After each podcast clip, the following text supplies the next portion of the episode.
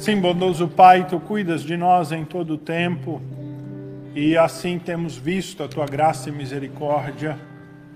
E embora, ó Deus, sejas digno de louvor, porque és Deus supremo, criador e soberano, majestoso nos altos céus, mas nós também te louvamos, ó Deus, por tudo que tens feito em nós, na nossa vida. Te louvamos, ó Deus, por, pelas tuas boas obras e graça e misericórdia. Te louvamos, ó Deus, pela esperança que tu nos dás, pela tua companhia ao nosso lado, pelo sustento, ó Deus, das coisas terrenas e pelo sustento nas coisas espirituais. Louvamos-te, ó Deus, porque temos visto a tua boa mão. E embora, ó Deus, haja períodos em que a fé nos falta e nós até não sentimos ou vemos-te presente, Sabemos, ó Deus, que estás sempre conosco, que não nos abandonas. Assim, ó Deus, nós te louvamos aqui, como teus filhos, filhos que te amam e que te rendem glória, ó Deus. E clamamos-te então que recebas o nosso louvor, e recebas, ó Pai, o nosso dízimo, a nossa oferta. Recebas, ó Pai, esta devolução da parte que te cabe, do sustento com que tens nos mantido. Assim, ó Pai, usa todos os recursos para a honra e glória do teu nome. Nós oramos assim, ó Pai, em nome de Jesus, o nosso Senhor e Salvador. Amém. Os irmãos podem se assentar. Quero convidá-los então para abrirem aí comigo as suas Bíblias em Hebreus, capítulo de número 2.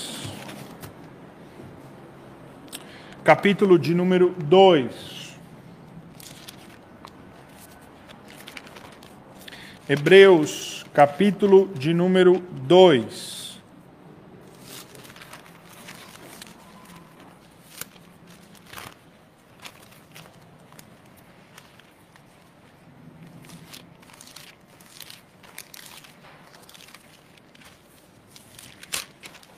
Nós vamos ler neste capítulo de número 2, os versículos 14 a 18. Hebreus, capítulo de número 2, os versículos de número 14 a 18. Hebreus, capítulo 2, dos versículos 14 a 18. Eu lerei a palavra do nosso Deus e eu convido os irmãos a acompanharem esta leitura que diz assim: Visto, pois, que os filhos têm participação comum de carne e sangue, destes também ele igualmente participou, para que por sua morte destruísse aquele que tem o poder da morte, a saber, o diabo, e livrasse todos os que, pelo pavor da morte, estavam sujeitos à escravidão por toda a vida. Pois ele, evidentemente, não socorre a anjos, mas socorre a descendência de Abraão. Por isso mesmo convinha que em todas as coisas se tornasse semelhantemente aos irmãos, para ser misericordioso e fiel sumo sacerdote nas coisas referentes a Deus, e para fazer propiciação pelos pecados do povo Pois naquilo que ele mesmo sofreu, tendo sido tentado, é poderoso para socorrer os que são tentados. Até aí, irmãos, a palavra do nosso Deus. Vamos orar mais uma vez, pedir a direção do bondoso Pai a nós, a nossa vida, para a pregação ah, da palavra de hoje. Oremos. Bondoso Pai, nós lemos o teu, a tua palavra, o texto sagrado. E agora, ó Deus, eu irei expor aos meus irmãos aquilo que eu estudei, aquilo que o Senhor me dirigiu pelo teu Santo Espírito em preparação para este momento. Mas, ó Deus, que agora, ao transmitir esta palavra, o Senhor me use como instrumento nas tuas mãos. E que a tua palavra seja aquela, ó Deus, de fato que prevaleça, que seja aquela, ó Deus, que esteja em primeiro lugar, para edificação, para alimento do teu povo que aqui está. Porque todos nós, eu mesmo, Senhor, preciso da tua palavra como alimento, como sustento, para confirmar a nossa fé, para nos ensinar no caminho da justiça, para nos corrigir quando andamos errantes. Assim, ó Deus, que a tua palavra ela nos edifique, ó Deus, nessa noite. Assim nós oramos no nome de Jesus. Amém.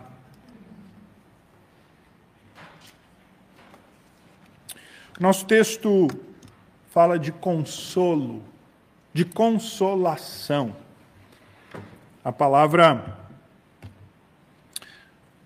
principalmente que aí está, é socorro.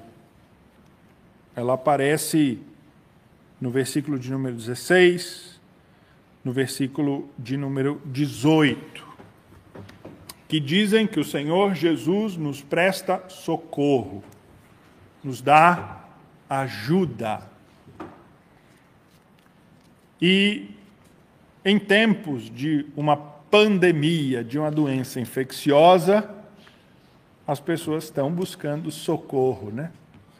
Não tem como a gente praticamente não falar do Covid. Porque toda semana, com todo mundo com quem eu falo, talvez seja assim com você, em qualquer situação, o Covid, a conversa vem à tona. Alguns incrédulos, outros desesperados.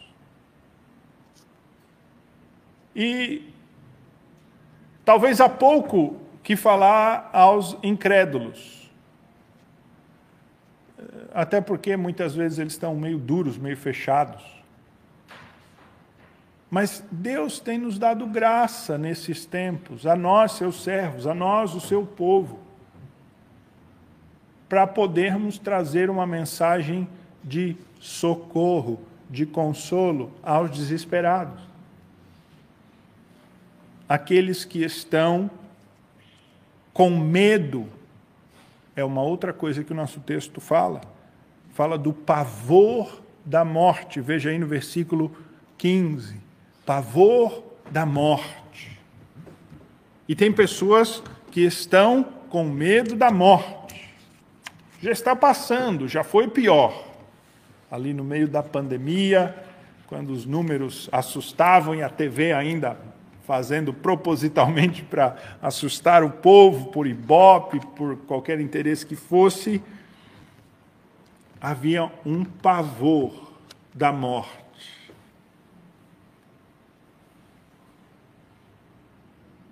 E não é que o cristão ele não teme a morte.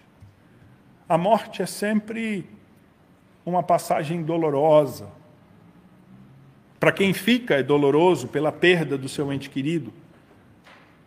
E mesmo para aquele que parte, parte em fé, às vezes o processo é, é duro, é um processo dolorido, é difícil. Nenhum de nós quer morrer. Mas o Senhor Jesus nos presta socorro é o que esse texto diz. E este socorro tem a ver com a morte. É o que este texto está nos dizendo. Muitos querem a Jesus para um socorro meio do tipo assistência 24 horas de carro. Sabe como é que é? Quando você tem um seguro, tem assistência 24 horas. Então, ficou sem combustível, liga lá, pede, oh, traz aí um galão de combustível. Furou o pneu do carro, liga lá e diz: Ó, oh, vem aqui trocar o meu pneu, estou com o pneu furado. Estragou alguma coisa no carro, ficou na estrada, pode mandar um guincho. Alguns querem um Jesus que seja este socorrista de emergência para todo tipo de coisa. Estão buscando este Jesus que atenda às suas necessidades emergenciais. Mas a escritura, o texto que nós estamos, uh, que nós lemos, não fala de Jesus como este que assiste nessas nossas corriqueiras necessidades, por piores que elas sejam. Mas fala de um Jesus que nos assiste acerca da morte e acerca do pavor da morte. A nossa geração é uma das gerações que mais talvez se desconectou da morte. Mais se desconectou da morte. E mais se desconectou da morte porque a média de vida mundial nunca foi tão alta quanto ela é hoje. Com a nossa ciência, com a tecnologia, com os anti-inflamatórios, com os antibióticos em geral, com tudo o que nós temos de nosso, por nosso recurso, com a multiplicação dos meios de produção de alimento e a tecnologia para produzir mais alimento, com tecnologia de transporte para que esse alimento chegue daqui lá sem estragar e possa atingir mais pessoas. Claro, há fome no mundo, claro, há miséria, há doenças que nós não vencemos, mas hoje nós vivemos mais do que nunca. Século 21, o século da evolução. E nós temos lugares em que os nossos doentes vão ser tratados, de modo que eles são levados aos hospitais e lá eles são cuidados. E muitos de nós não participamos desse dia a dia dos hospitais. É claro que aqueles que trabalham nos hospitais e aqueles que estão com seu doente lá na fila do SUS para um tratamento e eles veem essas misérias. Mas nós não só vivemos uma vida mais confortável, para nossa dor nós tomamos uma aspirina, um paracetamol, nós temos um médico, nós temos um tratamento, quanto a morte parece distante de nós. Ela acontece na UTI, onde é fechado. E onde a maior parte das pessoas não entra e não vê. Em gerações passadas, as pessoas morriam no colo dos seus entes queridos. Elas morriam em casa. A morte era algo presente. Há cerca de 70 anos atrás, meados do século 20, a média de vida do brasileiro era de 50 e poucos anos. Muitos morriam aos 30, 40 e poucos. Claro, outros passavam 60, 70. Mas a morte era algo corriqueiro cólera, vermes, doenças em geral, que nem se sabia do que alguém faleceu. Nós, nenhum de nós, no nosso período de vida, teve que se engajar em guerra. Enquanto em gerações passadas as pessoas andavam com armas nas suas cinturas. Enquanto muitas gerações na história da humanidade, de fato, a violência era algo muito presente e a morte algo muito presente. Nós vemos, por exemplo, os soldados que voltam de batalha com estresse pós-traumático. O que aquela experiência da guerra, da morte, da miséria humana que uma guerra traz, causa na sua alma. Sim, nós experimentamos a morte, as pessoas continuam morrendo, não há dúvida. Mas ah, na nossa sociedade, no nosso mundo moderno, nós estamos fazendo, tentando fazer cada vez mais uma asepsia da morte. Nós temos caixões bonitos, nós temos flores, nós pintamos o falecido, né? Ali há uma, uma, uma técnica de maquiagem específica para mortos. E nós falamos em morte, e aí logo alguém já diz: Não, não, vamos, que isso?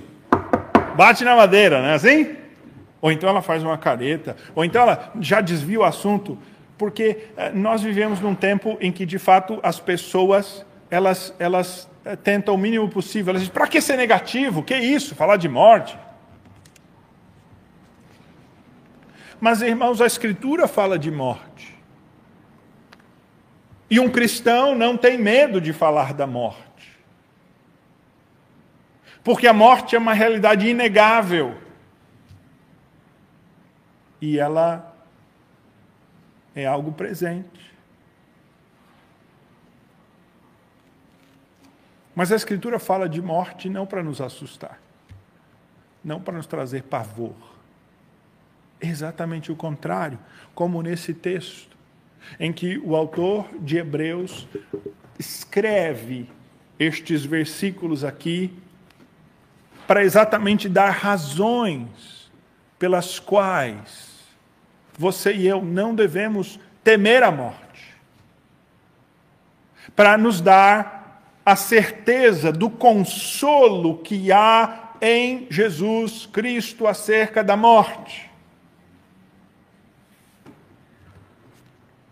Nosso texto está dividido em duas sessões, duas partes. Os versículos 14, 15 e 16 são um argumento, e os versículos 17 e 18 são basicamente a repetição do mesmo argumento, só que com outras palavras e com outros detalhes. E esta passagem ela está incluída logo na abertura do argumento do autor aqui de Hebreus. Quando ele quer mostrar que tudo o que eu e você precisamos está em Cristo. Esta epístola, esta carta, esse tratado de Hebreus, ela é uma epístola, nós não sabemos o autor, não sabemos data específica, mas é possivelmente mais tardia, cristãos de segunda geração, que receberam esta carta, o autor que escreve a judeus, portanto, hebreus, ela é endereçada, os temas que ela trata, as citações do Antigo Testamento deixam muito claro que ela foi escrita para judeus, não é para cristãos gentios, mas para judeus, para que os judeus compreendessem que Jesus Cristo cumpre todo o Antigo Testamento, ele é o Messias prometido e que nele nós encontramos tudo o que nós precisamos. E como eu já disse aqui antes, o autor de Hebreus escreve para um momento em que este povo está sofrendo está sendo perseguido. Ele cita que eles estão, seus bens estão sendo tomados. Alguns estão na cadeia, outros estão sofrendo pressão. E ele escreve para dizer exatamente que tudo que eles precisam está em Cristo, mesmo que no presente eles sofram. E nada há mais contemporâneo do que esta mensagem para nós hoje. Talvez esta é a mensagem para todas as épocas. Aliás, com certeza é para todas as épocas, mas para momentos de tanta loucura, de incerteza, de doença. Esta mensagem, ela é viva, ela é eficaz. Tudo o que nós precisamos está em Cristo, irmãos se há alguma área da nossa vida que está enfraquecida, se há algum temor, se há algum pavor, se há em nós uma tentação que está nos fazendo ceder, se há em nós algo imperfeito, é porque o Senhor Jesus ainda não atuou, é o Senhor Jesus ainda não está agindo naquela área. Se há alguma necessidade, que nos tira do sério, alguma situação que tira a nossa paz, é porque então ali, naquela área, naquele aspecto, nesta situação, Jesus Cristo não está ainda reinando. De modo que o autor de Hebreus inicia esta argumentação sobre Jesus Cristo por um tema que para os judeus é um tema ah, muito importante, que é a angeologia, o estudo e conhecimento dos anjos. E ele começa então nesta carta dizendo: olha, o Jesus Cristo de quem eu estou falando, ele é superior aos anjos. Este é o argumento inicial. E ele é superior aos anjos. Mas aí alguém pode dizer, ué, mas ele era homem, ele estava na terra, ele sofreu as misérias dessa vida. Como é que você pode dizer que Jesus Cristo é superior aos anjos? Os anjos são seres espirituais, são seres elevados, são seres que estão a serviço de Deus, são seres que têm poder, mais poder do que os humanos, porque o que a Escritura fala é dos anjos operando coisas extraordinárias, amando e a serviço do próprio Deus. Como pode esse Jesus Cristo ser superior aos anjos? E o autor de Hebreus, então, responde esta pergunta. É basicamente isso que esse capítulo 2 que o nosso texto diz. É que Jesus Cristo, para socorrer-nos na nossa necessidade, ele deixou a sua glória dos altos céus e ele fez-se inferior até aos anjos, momentaneamente. Isso está no versículo de número 9. Veja aí, do capítulo 2 de Hebreus. Ele diz: Todavia, vemos todavia aquele que, tendo sido feito menor do que os anjos, desculpa, vemos todavia aquele que por um pouco, por um pouco, tendo sido feito menor do que os anjos, Jesus, por causa do sofrimento da morte, foi coroado em glória e de honra, para que pela graça de Deus provasse a morte por todo o homem. Veja que o autor de Hebreus está dizendo: olha, hoje Jesus Cristo está coroado em honra e glória, ele está nos altos céus, mas de fato, quando ele estava na terra, ele foi humilde, ele esteve em sofrimento. Veja o texto que ele diz: por causa do sofrimento da morte, das misérias desta vida que levam à morte. E por isso que ele foi inferior aos anjos. Ele esteve num estado de submissão, de miséria. Então alguém pode perguntar: por quê? Por que ele fez isso? Será que ele queria ser um exemplo? Será, será que ele veio para mostrar a sua humildade? Será que ele veio para tentar conquistar os humildes e por isso parecendo-se humilde? Não. Não é isto que eh, Jesus Cristo veio fazer. Ele veio fazer-se inferior aos anjos e passar pelo sofrimento, como diz o final do versículo 9, por todo homem. Por todo homem. Seu propósito tem a ver com os homens, é por causa dos homens.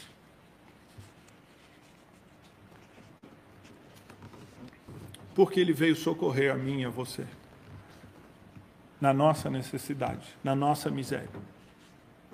Veio socorrer a mim, a você, na necessidade que nós temos de uma redenção, porque o peso da morte está sobre nós. É por isso, então, que ele começa argumentando que convinha que ele fizesse isso no versículo 10, e a sua obra é uma obra santificadora, é o que ele diz no versículo 11. E ele cita então textos do Antigo Testamento no versículo 12 e 13 para mostrar isso. E chegando então no versículo 14, no nosso texto, ele diz, fazendo uma analogia, e esta é a sua primeira argumentação dentro dos versículos 14 a 18, esta primeira analogia. Ele diz: Olha, os filhos têm participação comum de carne e sangue Ele está dizendo que o pai é da mesma natureza que o filho. Um herdeiro, quando ele herda uma herança do seu pai, ele herda a herança do seu pai porque ele foi nascido do seu pai. Hoje nós diríamos ele tem a mesma genética, ele é do DNA do pai, mas evidentemente que esse é um conhecimento da nossa época.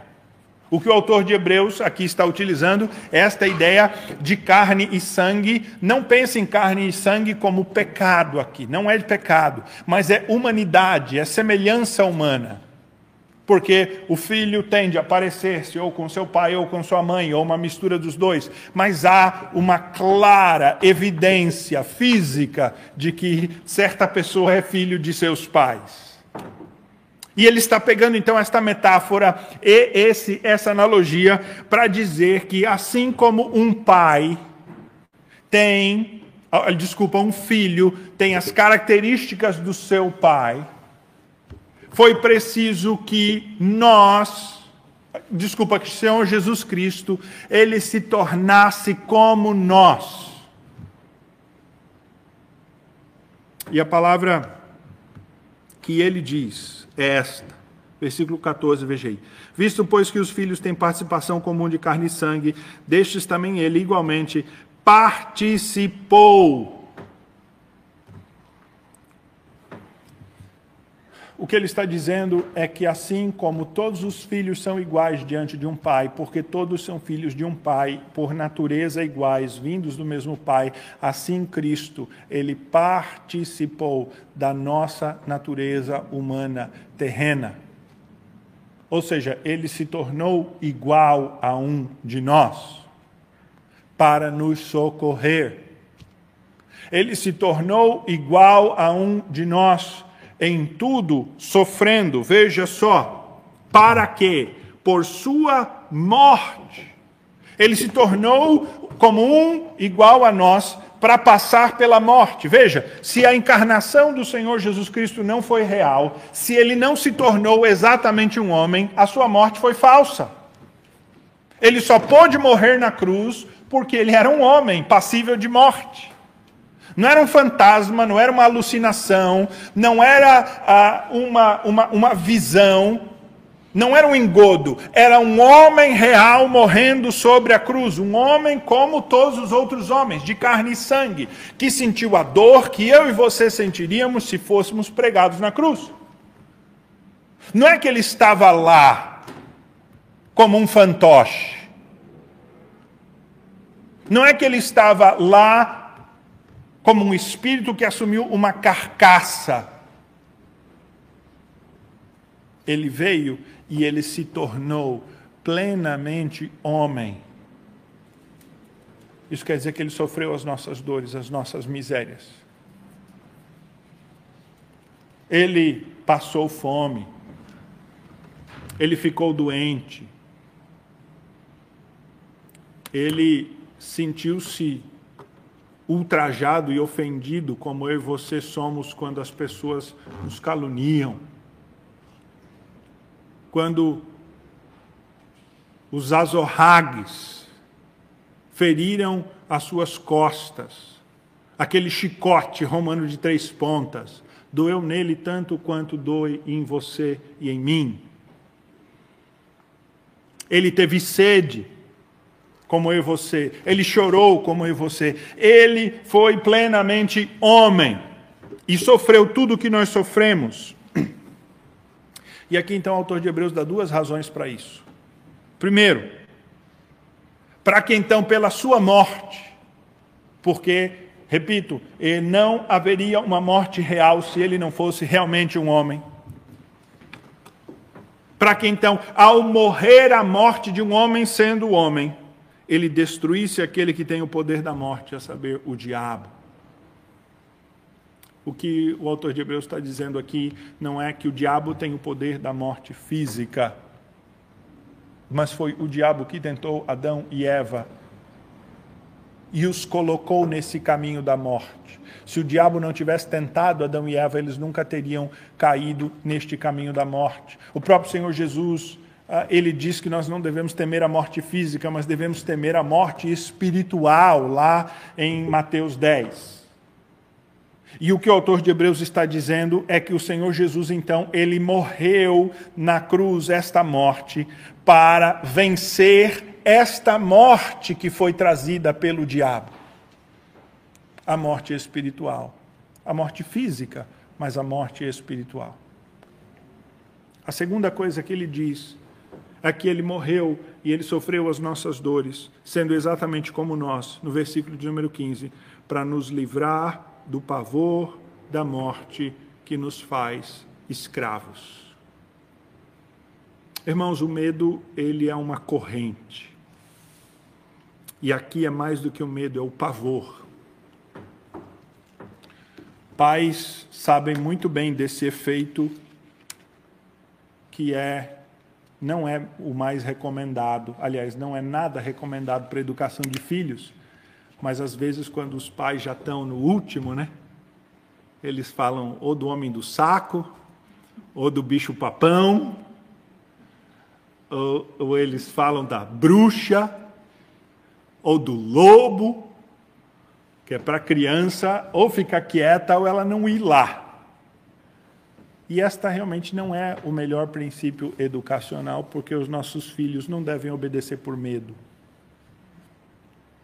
Está errado incutir nos nossos filhos o medo para fazê-los obedecer. Os nossos filhos deveriam obedecer por submissão assim como nós devemos obedecer, não pelo medo da punição, mas por submissão, como o Senhor Jesus morreu, de modo que a sua morte tira de nós este pavor do medo da morte, essa escravidão, esta limitação que o medo que a gente seja pego em flagrante traz. O medo de ser ter a nossa vida exposta este medo que nós temos diante dos homens, de que eles conheçam o nosso pecado. Este medo que o Senhor Jesus veio eliminar. Quando nós somos perdoados, nós temos paz com os nossos erros. E não é que a gente acha que está tudo bem, não tem problema ser a gente é errado porque não tem pecado. Não, nós estamos dispostos a admiti-los. Porque nós sabemos que o peso da condenação dos nossos próprios erros foram cravados na cruz em Jesus Cristo. Servo de Deus é um servo de Deus que não teme as consequências do seu pecado, que não teme o pavor da morte, que não teme a condenação do juízo final e nem a condenação dos homens aqui na terra, porque ele não tem mais medo. Porque Cristo é aquele que o substituiu. E este é o elemento fundamental que o autor de Hebreus está fazendo aqui. Esta é a razão pela qual Cristo veio ele veio me substituir e te substituir. Ele não veio para simpatizar conosco, ele não veio para festejar conosco, ele não veio para ser um exemplo em primeiro lugar. Ele é um exemplo, mas esse não foi a sua função. A sua missão foi vir para me e te substituir. Substituição é o que em teologia a gente chama de uh, vicariedade. Ou sacrifício vicário, sacrifício substitutivo. Se você crê realmente que Cristo estava lá na cruz, morrendo por você, sofrendo a dor da punição e levando a consequência dos teus pecados, então você não tem mais este medo que os teus pecados e nem a consequência deles têm, nem diante de Deus assim como também diante dos homens. Veja, irmãos, isso não quer dizer que você vai sair agora contando para todo mundo aquela sua vida pregressa, tudo que você fez, tudo que você andou. Isso não quer dizer que você vai virar esse livro aberto. Mas isso quer dizer que você não vai se esconder mais. Isso vai dizer, isso quer dizer que você vai encontrar paz no seu coração, que este pavor, que esse medo da morte, que os seus pecados foram lavados, foram remidos, eles estão encerrados na cruz porque Cristo te substituiu. Porque ele te socorre, como diz o versículo 16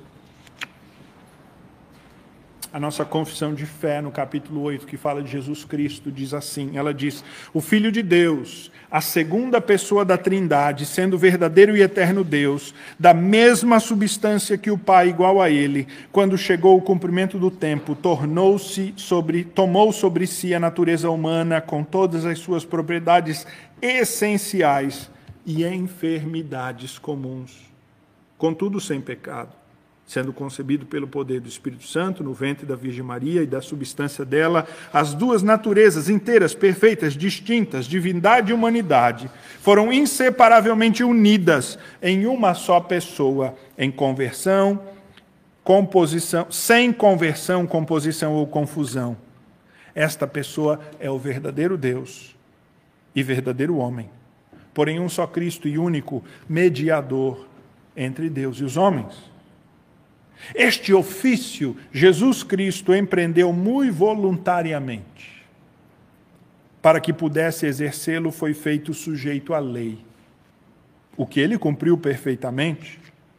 Padeceu imediatamente em sua alma os mais cruéis tormentos e em seu corpo os mais penosos sofrimentos. Foi crucificado e morreu. Foi sepultado e ficou sob o poder da morte. Mas ele não viu corrupção. Ao terceiro dia ressurgiu dos mortos, com o mesmo corpo com que tinha padecido. Com este corpo subiu ao céu, onde está sentado à destra do Pai, fazendo intercessão. De lá voltará no fim do mundo para julgar os homens e os anjos. E é por isso que Cristo pode te socorrer e me socorrer e o maior socorro que ele pode trazer a nós é a certeza de que o peso da morte não paira sobre nós. E este pavor escravizante que a morte e os nossos pecados trazem, ser tirado de nós. Nos versículos 17 a 18, como eu falei, ele repete a mesma ideia. Ele vai dizer, novamente, porque convinha que em todas as coisas ele se tornasse semelhante aos irmãos. No versículo de número 14, ele diz que ele participou em tudo. No versículo de número 17, está dizendo que ele foi semelhante a nós. Essa semelhança não é assim, ah, só parecidinho. Esta semelhança, esta palavra semelhança quer dizer, ele foi tudo igual a nós. Nós às vezes achamos que Cristo ele não sofreu assim tanto, né? Porque ele era Deus, então parece que o seu sofrimento tinha ali uma espécie uh, de uh, amortecimento, né? Pelo poder de Deus. Mas a Escritura diz que ele esvaziou-se, que ele veio uh, vazio do seu poder e que ele sofreu tudo e que ele nos socorre. E aqui está dizendo que ele então se tornou semelhante aos seus irmãos. Ele tornou-se um herdeiro do Pai semelhante a nós. E aqui também diz que ele fez duas coisas, se tornando-se semelhante. Versículo de número 17 diz: primeiro, para ser um misericordioso e fiel sumo sacerdote nas coisas referentes a Deus. Para que ele se tornasse então o mediador entre nós e Deus. Ele se tornou homem para que a oferta que ele oferece a Deus, ele se colocasse do nosso lado Veja, quando Jesus Cristo oferece uma oferta ao Pai, não é que ele fica no meio e ele diz assim: Pai, olha só, olha esses pobres miseráveis, eles são pecadores, mas tem misericórdia deles, dá graça para eles. O que esse texto está nos dizendo, irmãos, é que Cristo, quando ele oferece essa oferta ao Pai, ele vem conosco, ele lidera o grupo, ele está na nossa frente, mas como um como nós. E ele diz: Pai, perdoa-nos. Não que ele mesmo tivesse culpa ou pecado, mas de modo representativo, nos substituindo. Ele se fez igual a nós, contudo, sem corrupção.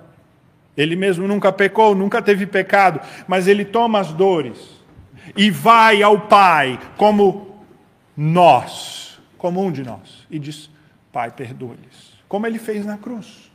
Pai, perdoa-lhes porque não sabem o que fazem. Ele é um sacerdote que se identifica com o pecador, não aquele que diz assim: Eu tenho nada que ver com você, mas eu vou interceder em teu favor. Sabe aquele tipo de pessoa que quer te ajudar, mas não quer se envolver muito? Eu vou te ajudar, mas, mas assim, é que eu não quero me envolver muito, me deixa meio fora aí. Cristo não teve isso, não. Ele entrou de cabeça, ele entrou com tudo para se identificar com você, comigo, para ser igual a nós. E ele nos representa como se fosse igual a nós, semelhante a nós. Embora ele seja plenamente Deus, embora ele não tenha corrupção, mas ele se identifica em nosso lugar. A segunda coisa que ele fez, está aí bem no finalzinho do versículo 17, é que ele fez propiciação pelos pecados do povo. E esta palavra propiciação, que é uma palavra que eu poderia falar aqui longamente, evidentemente não temos tempo, eu quero já caminhar para o fim. Ela quer dizer que ele, pelo seu sacrifício, afastou a ira do Pai. Porque esta palavra propiciação tem a ver com a ira de Deus pelo pecado ela tem a ver com esta ideia de Deus que vai julgar os pecadores e ele vai manifestar a sua ira. E a Escritura tem inúmeros textos, e eu podia citar vários aqui, mas eu não vou me estender. Deus se ira contra o pecado. Deus se desagrada do pecado. Vou citar apenas Efésios 2, que nos chama de filhos, por natureza, filhos da ira, afastados de Deus, debaixo do peso da morte. E quando Jesus Cristo oferece esse sacrifício, ele faz com que este Deus que olhasse para os nossos pecados com ira, agora, ao olhar para nós, nos olhe com olhos de amor e de graça. Então ele conclui no versículo 18 dizendo naquilo que ele mesmo sofreu, Jesus Cristo, tendo sido tentado. E a palavra tentado tem um outro sentido, é também provado, é sofrimento, naquilo que ele sofreu. E lembre-se que sofrimento é também momento de tentação. Quando você está sendo caluniado, por exemplo, você é tentado a talvez responder da mesma maneira ou dar um murro, um tapa com violência contra aquele que está te caluniando. Quando você está acuado num canto, você fica tentado e eu fico a dar o bote, né? Então, tentação é também provação. Aliás, provação é também tentação. E é isso que este texto está nos dizendo, e dizendo para aqueles hebreus que estão recebendo esta carta, que estão sofrendo pela sua fé, que estão em miséria, que estão pressionados. É que Cristo sofreu todas as misérias para dar a eles vitória sobre a morte, sobre o medo da morte. Porque Ele como um de nós, semelhantemente, efetuou um sacrifício que elimina a ira do Pai e que então nos socorre nas nossas necessidades. O Senhor Jesus, meus queridos irmãos, é o nosso Salvador. Mas ele não é um socorrista que nos atende como assistência 24 horas, como eu falei aqui. Às vezes nós não entendemos eh, plenamente a obra de Cristo, os efeitos e a consequência. Nós queremos, às vezes, um Deus, um Cristo que venha lá e resolva o meu problema material que eu estou passando. Nós queremos que Deus venha e resolva aquela situação familiar que eu estou passando. Nós queremos que Cristo venha e Ele resolva aquela situação ah, financeira, no trabalho, emocional. Nós queremos um Deus que nos responda e esteja, ao estalar dos nossos dedos, presente. Nós queremos um Deus que, ao chamarmos no 0800, ele logo vem para rebocar o nosso carro. Mas não é assim que Deus mostra o seu amor para conosco, irmãos. Não é para esses concertinhos, não é para essa assistência imediata que o nosso Deus enviou o seu Filho o seu sofrimento que foi real e foi verdadeiro, não é um sofrimento só para ele ter uma empatia conosco. Ou para ele mostrar, viu? Olha, eu resisti, resista aí você também. Embora o Evangelho sirva a isso também, a um estímulo. Mas, primariamente, ele veio, ele desceu, ele morreu para que eu e você vencêssemos a morte e vivêssemos nesta vida livres do pavor da morte. Nada, irmãos, pode nos tirar a vida que temos em Jesus Cristo. Se você tem certeza da sua fé, se você tem convicção plena de quem você é em Cristo, se você tem convicção plena de que, se você sair deste culto hoje à noite e não chegar em casa, a sua alma subirá aos céus. Então eu e você temos uma grande esperança de um grande Deus que operou uma grande obra. E nós precisamos ficar lembrando o nosso coração, a nossa cabeça, a nossa mente, dia após dia, desta grande obra de graça e de misericórdia, quando nós passamos por misérias e provações aqui da terra.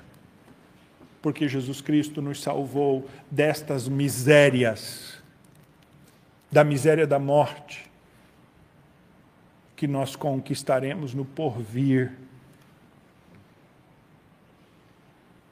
Ele nos socorre na nossa fraqueza.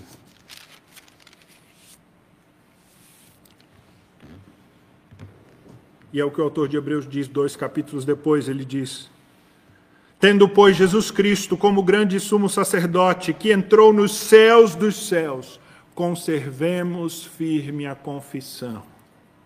Porque não temos um sumo sacerdote que não se compadeça das nossas fraquezas Antes foi ele tentado em todas as coisas, a nossa semelhança, mas sem pecado.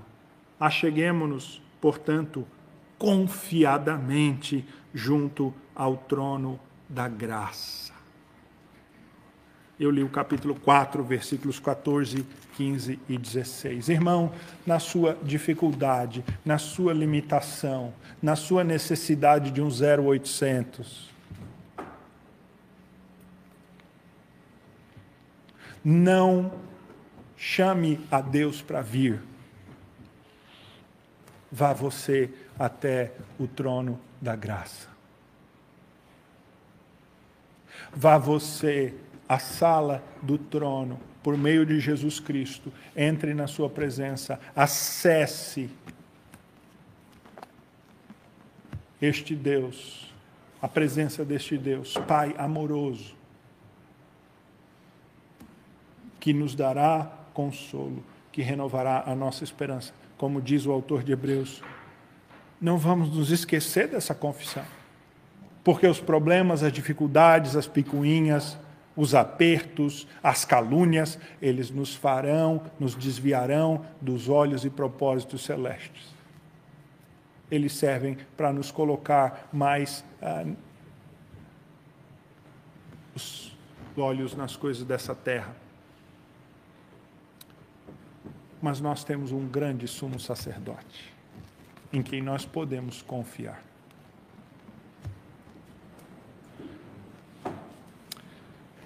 Vamos orar, irmãos?